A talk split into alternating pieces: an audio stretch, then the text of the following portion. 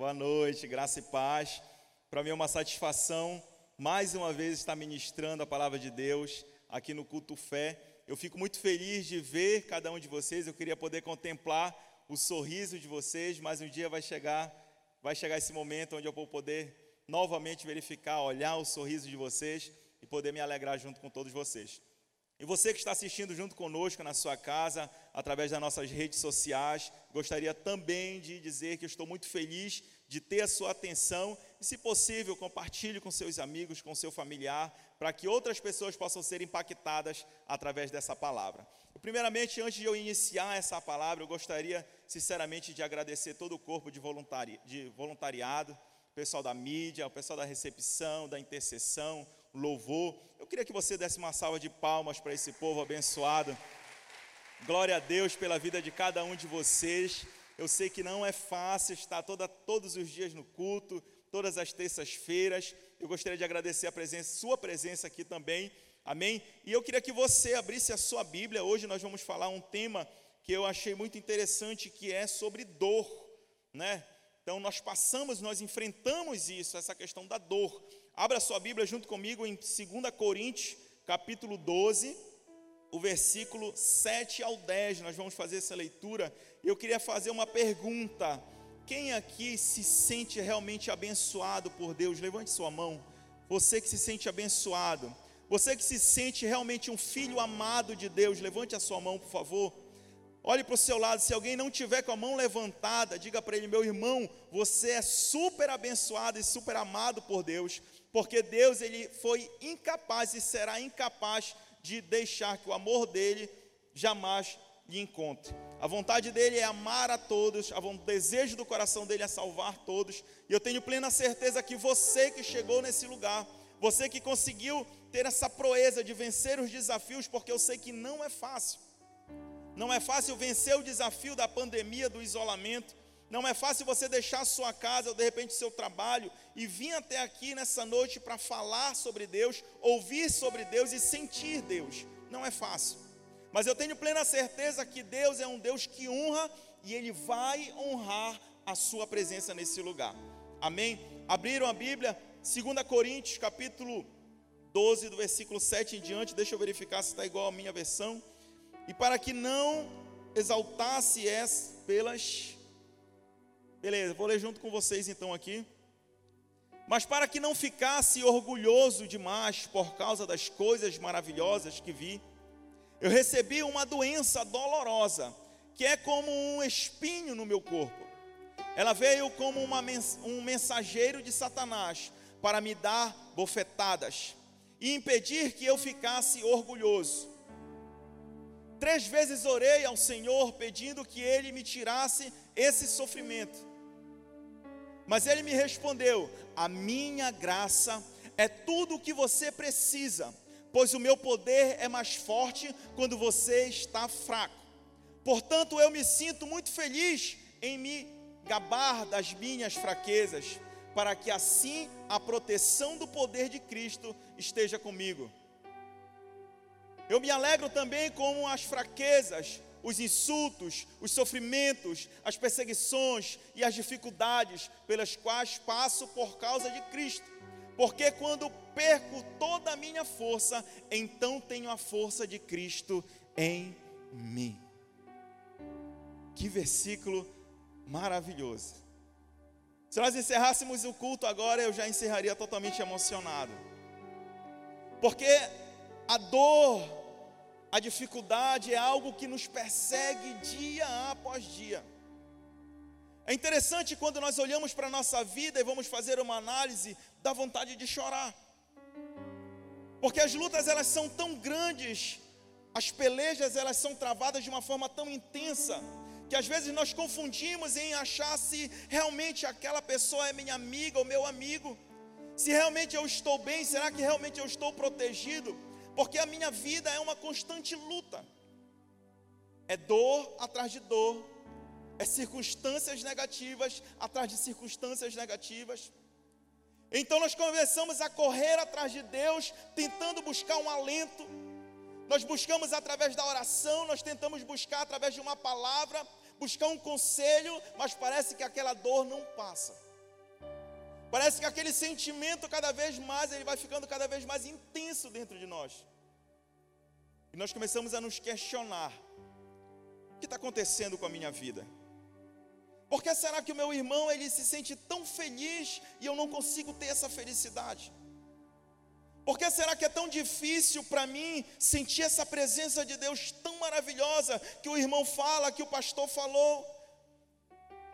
Mas o meu coração parece que está congelado e eu não consigo sentir tudo isso. O que está acontecendo comigo? É interessante porque a Bíblia ela traz três momentos de dores. Na verdade, existem vários momentos. Mas ela traz três momentos distintos aonde a dor vem através de vem até nós. O primeiro momento que eu eu não vou ler todo o capítulo, vou só mencionar em Gênesis 22 é o momento onde a dor ela é trazida ou então a dor ela é imposta por Deus. Aqui em Gênesis 22 conta a história no momento onde Abraão e seu filho Isaque foram provados por Deus. A Bíblia conta que Abraão ele queria muito um filho, então Deus, através de uma peleja, uma luta, uma vontade, uma querência muito grande, veio uma promessa sobre a vida dele. Uma promessa para acalentar o coração de Abraão. Abraão se sentia triste por não ter filho junto com a sua esposa. Então aquela promessa veio sobre a vida dele. E depois então que a felicidade alcança Abraão, Deus ele vai até Abraão e faz uma prova de Abraão. Traz dor ao coração de Abraão. Quando fala assim: "Me dá o teu filho. Sacrifica agora aquilo que te traz felicidade." E aí então Abraão, ainda que obediente, mas eu tenho plena certeza, com o coração triste também, porque não é fácil sacrificar alguém que a gente tanto ama. Ele caminha por três dias até o Monte Moriá e lá ele então se encarrega de querer sacrificar o seu filho. É algo muito doloroso, mas uma dor que veio de Deus. E Deus ele trouxe a resposta e para honra e glória de Deus, houve uma solução para aquela dor. O segundo momento de dor está em Jó, capítulo 1, do versículo 6 ao 12, aonde a palavra de Deus diz que Satanás, então, por sua vez, ele é o causador da dor. No primeiro momento nós vimos que Deus causa dor. Deus traz a dor, impõe a dor sobre o coração de um homem. E aqui então aparentemente chegou Satanás. Satanás, Satanás chega diante de Deus e fala: Olha, tu tens visto lá o Jó, o Jó ele só te honra, o Jó ele só te ama, o Jó só está feliz porque ele tem conquistas, ele tem uma vida maravilhosa. Deixa eu ir lá e tocar nele, deixa eu ir lá e tirar tudo isso dele. Uma dor tão grande que ele perdeu seus filhos, perdeu seus bens, perdeu a sua dignidade, ficou adoentado, porque Satanás foi lá investir na vida dele. O terceiro momento, então, temos Deus, temos Satanás, mas o nosso próximo pode ser um causador da dor. Em Gênesis capítulo 37, versículo 18 em diante, na verdade o 37 todo, conta a história de um jovem chamado José. E a dor causada na sua vida no seu coração foi por causa dos seus irmãos.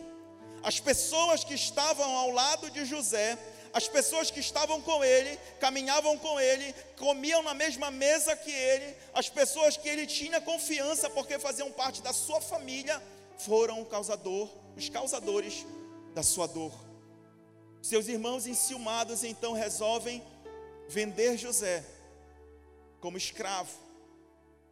E em todas essas histórias, quer seja a dor imposta por Deus, quer seja a intervenção de Satanás, quer seja a intervenção do seu irmão, daquele próximo, todas as histórias, o final ele sempre teve um, um final feliz. No final foi sempre algo maravilhoso. No primeiro momento, então, com Abraão e o seu filho, Deus ele brada dos altos céus naquele, naquela fração de segundo, entre o machado, o cutelo e a vida do seu filho. Quando então Abraão ia matar o seu filho, Deus ele brada: não faça isso com o moço. E ele proveu um carneiro. No segundo momento, Jó também passou por muitas dificuldades. Ele tinha tudo, perdeu tudo, e depois Deus restitui o dobro que ele tinha. E aí, lá no final dessa história, ele fala: Eu conhecia Deus de ouvir falar, hoje eu vejo Deus. No terceiro momento, nós conhecemos a história também desse jovem chamado José. Os seus irmãos planejaram, causaram dor, feriram ele, mas no final ele se tornou governador. No final, ele foi responsável para que outras pessoas, uma nação inteira, pudesse sobreviver à escassez.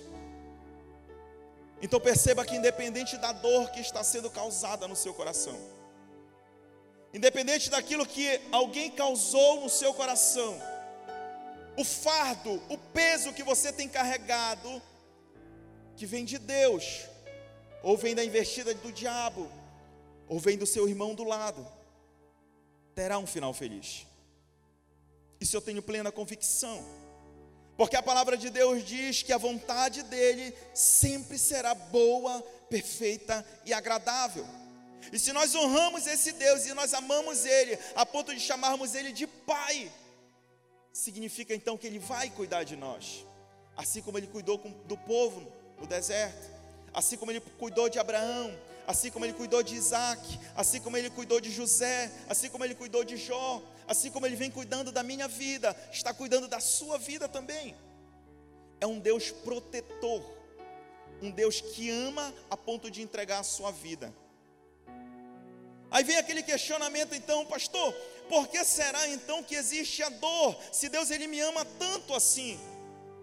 Por que será que o mal ele existe? Com certeza você já se questionou sobre isso. Eu já me questionei várias vezes. Se Deus ele é amor, se Deus ele cuida tanto, ama tanto de mim, por que que existe algo sobre a minha vida chamada dor, frustração, mal? Para que você entenda isso, você precisa lembrar lá de Gênesis. Quando Deus ele cria a humanidade, ele cria para ser perfeita. Ele cria a humanidade para não sentir dor para não sentir frustração, para não sentir tristeza, literalmente um paraíso. Os planos de Deus são maravilhosos. Os planos de Deus para a sua vida são maravilhosos. Os planos de Deus para alcançar a sua vida, os seus caminhos são perfeitos. Só que a, a desobediência do homem fez com que tudo isso fosse embora. Então, na verdade, não é que exista dor, a dor, na verdade, não é o contrário, não é o antônimo de é, força, de bem. O mal não é o contrário, como nós aprendemos na escola, de bem ou de bom. Na verdade, é a ausência disso. Quando você sente a dor, quando você sente a frustração, na verdade, a dor não é que exista sobre a sua vida, é porque algo está faltando. Você precisa olhar para a dor não como algo que você tem ou que você recebeu, é na verdade é um vácuo que existe na sua vida. A dor ela serve para estimular a nossa mente, para que você entenda que algo está errado. Imagina alguém que está andando e de repente pisa num prego. Se você não sentisse dor, você saberia que esse prego estava lá no seu pé?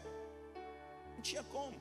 Quando você percebesse, já infeccionou, já tinha, já não tinha mais como reverter mas a dor, o sentimento de, de sentir aquela angústia, aquele desconforto, fez com que você percebesse que lá no seu pé algo de errado estava acontecendo. Vocês estão percebendo o que significa dor na nossa vida? Se você está passando por uma frustração, por algum tipo de angústia, eu quero te dizer que esta dor, esta angústia, pode ser que algo esteja faltando em você. Dor não é contrário de conforto, é a ausência do conforto. Mal não é o contrário de bem, é a ausência do bem. Diabo não é contrário de Deus, é a ausência de Deus, porque onde está Deus, não tem como o diabo habitar.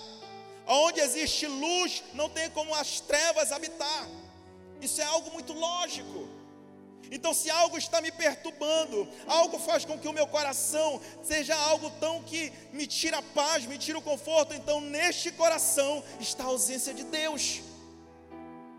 E isso é muito bom, é por isso que Paulo, quando nós lemos, ele diz que eu me glorifico.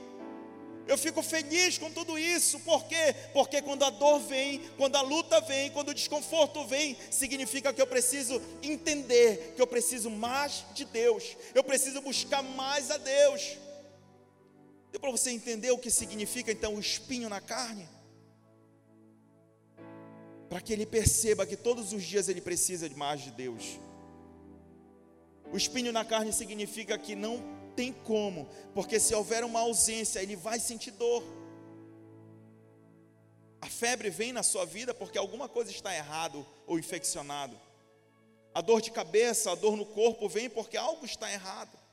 Dor, eu posso fazer uma analogia é igual a despertar, alerta. Eu queria que você entendesse isso na sua vida. Abra comigo em Tiago, capítulo 1, versículo 24. Tiago, capítulo 1, versículo 24. Olha só o que o escritor de Tiago ele fala.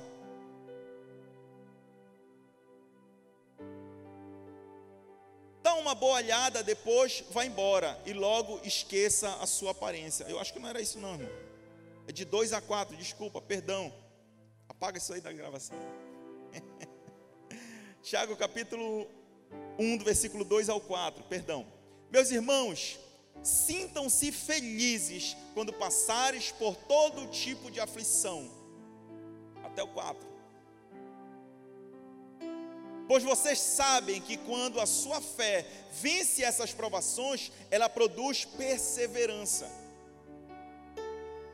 Que essa perseverança seja perfeita, a fim de que vocês sejam maduros e corretos, não falhando em nada.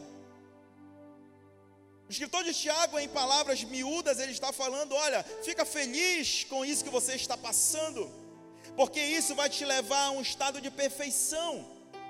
Isso vai te levar a um estado onde você vai perceber que algo está faltando, então você vai buscar esse algo para que seja completo na sua vida.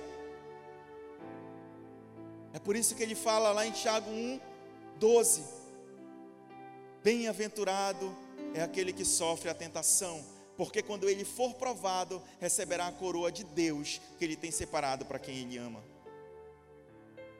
Sentir dor significa que Deus ele quer algo mais de você. Sentir dor significa que Deus ele quer que você busque mais a ele. O choro não é por acaso.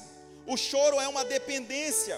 O choro é um estímulo de que você precisa de algo, é uma tristeza, é um vazio, não é algo desesperador. Eu estava muito triste essa semana. Na verdade, nesses três meses eu andei muito triste. Desde quando cancelaram as viagens Ponta de Pedras Belém. Pastor, por quê? Porque a minha brilhante cabeça raciocinou o seguinte: bom, estamos em pandemia. E aí eu tenho uma filha de três anos. E a minha esposa, lógico. Aí eu pensei o seguinte: ó, vou mandar vocês para a Ponta de Pedras, porque lá não tem caso nenhum e aqui tem muito. Então ficam lá protegidos. E aí final de semana eu vou para lá, visito vocês, trabalho aqui, final de semana eu vou para lá. Então está explicado porque eu não estou aparecendo no sábado e no domingo.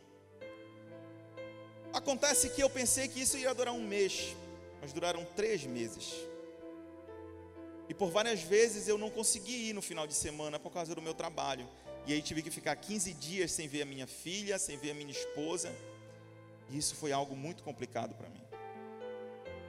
Eu por várias vezes tive que ligar para o meu pastor, o pastor Maxwell, falando: Pastor, eu estou desesperado. Eu não consigo mais conter essa tristeza dentro de mim, porque parte de mim não está comigo a minha filha está distante, a minha esposa está distante, eu me sinto só, me sinto isolado. Imagine você que é casado ter que deitar na sua cama, olhar para o teto e não ouvir barulho da sua filha, não ver o respirar da sua esposa. Eu fiquei desesperado. E aí, numa terça-feira, eu até falei com o pastor Giovanni: Pastor, pregue lá, porque eu não tenho condições. E aí, o meu pastor se falou da seguinte forma: Meu irmão, Solidão não tem nada a ver com a sua vida. Na verdade, você tem que olhar para a solidão com solitude. Eu falei, é verdade. E eu comecei a pensar sobre a minha vida. Eu comecei a raciocinar que, na verdade, aquela dor que eu sentia era porque algo estava faltando em mim, a minha esposa. Algo estava faltando em mim, a minha filha. E isso estava me trazendo tristeza. Pare para pensar na sua vida agora. O que tem causado tristeza na sua vida? A tristeza ela não vem por acaso, ela não surge do nada. Ela é motivada, é a ausência de algo. Pare para pensar se de repente por que será que o seu casamento ele não está fluindo tão bem? Ou porque o seu relacionamento com o próximo não está sendo tão bom? De repente é porque algo está faltando. E é aí que nós buscamos a Deus. Porque quando nós estamos no desespero, quando nós estamos passando pela dificuldade, é como se fosse uma porta aberta para você buscar a resposta, e essa resposta está em Deus. A dificuldade ela vai te levar a um outro patamar. Eu queria encerrar essa mensagem, tinha muita coisa para falar, mas a gente tem que prezar pelo horário. E eu queria dizer para você que faz parte do culto fé e já fala para os próximos: culto fé, nove horas termina, no máximo nove e dez. Aqui o negócio é trash, né, prima? O negócio aqui é. Tá, gente? Uma vez eu olhei no Facebook, no Facebook estava o seguinte: contava a história de um crustáceo, uma lagosta. E aí a pessoa que estava narrando falou o seguinte: todas as vezes que a lagosta cresce, ela sente desconforto. Por quê? Porque ela tem o osso dela é por fora. Então, ela precisa lá dentro daquela carapaça, daquela casca, ela começa a crescer lá dentro, mas a, a carcaça ela não cresce. Ela continua lá intacta, rígida. E ele começa a sentir desconforto lá dentro, sufocado, até que chega um ponto em que ele se desfaz daquela carcaça. E aí uma nova carcaça envolve ele. E aí então ele fica confortável. Passa um tempo novamente, o que acontece? Mais uma vez ele se sente desconfortável. E ele se desfaz daquela carcaça e uma nova carcaça vem. E ele se sente bem novamente. Eu tenho certeza que o seu ano foi um ano muito difícil. O meu ano foi um ano muito difícil. Graças a Deus, você está crescendo. Graças a Deus, você está evoluindo. Pastor, meu casamento está um desastre. Glória a Deus. Agora eu entendo porque a Bíblia fala: a tudo dai graças. Porque eu me aperfeiçoo na fraqueza. Não foi isso que Paulo falou? A minha graça, Paulo, a minha graça te basta. Senhor, mas eu estou passando isso, perseguição, naufrágio. A minha graça te basta, porque a minha força, ela se aperfeiçoa nas tuas fraquezas. Porque quando você está fraco, então começa a vir uma força sobrenatural que faz com que você cresça ainda mais. Faz com que a sua vida tenha um next level, next level. Um outro patamar, um outro nível. Fique feliz pelo seu casamento estar desse jeito. Por mais que seja algo tão desconfortável dentro dessa carcaça. Mas vai chegar um tempo em que vai ficar tão desconfortável que você vai se desfazer dessa carcaça e um outro nível vai alcançar o seu casamento. E um outro nível vai alcançar a sua vida. Fique de pé nessa noite. Fecha os teus olhos. A dor ela gera busca. O desconforto, Josué, gera busca. Tenho certeza que tu nunca orou tanto como tem orado agora. Porque o desconforto gera busca, né, Samia? Quanto mais você sofre, mais você quer mais de Deus. Quando você olha para o seu filho e vê que ele está no mundo da perdição, você recorre a Deus, porque sabe que ele vai acalmar aquilo tudo, e depois de tudo aquilo, então aquele menino vai se tornar uma bênção. Quando o seu casamento está desandando, você faz o que? Ora. Imagina só como será a sua vida se houver uma constante busca, uma constante entrega. Será um constante crescimento na sua vida. Eu luto, eu passo dificuldade, eu oro, eu cresço, eu amadureço, eu alcanço outros patamares. A minha vida então ela começa a ser ter mais sentido. E então eu enfrento outras lutas, e essas lutas me levam a outro patamar com Deus, e assim eu vou crescendo de graça em graça, de amor em amor, até a estatura de varão perfeito.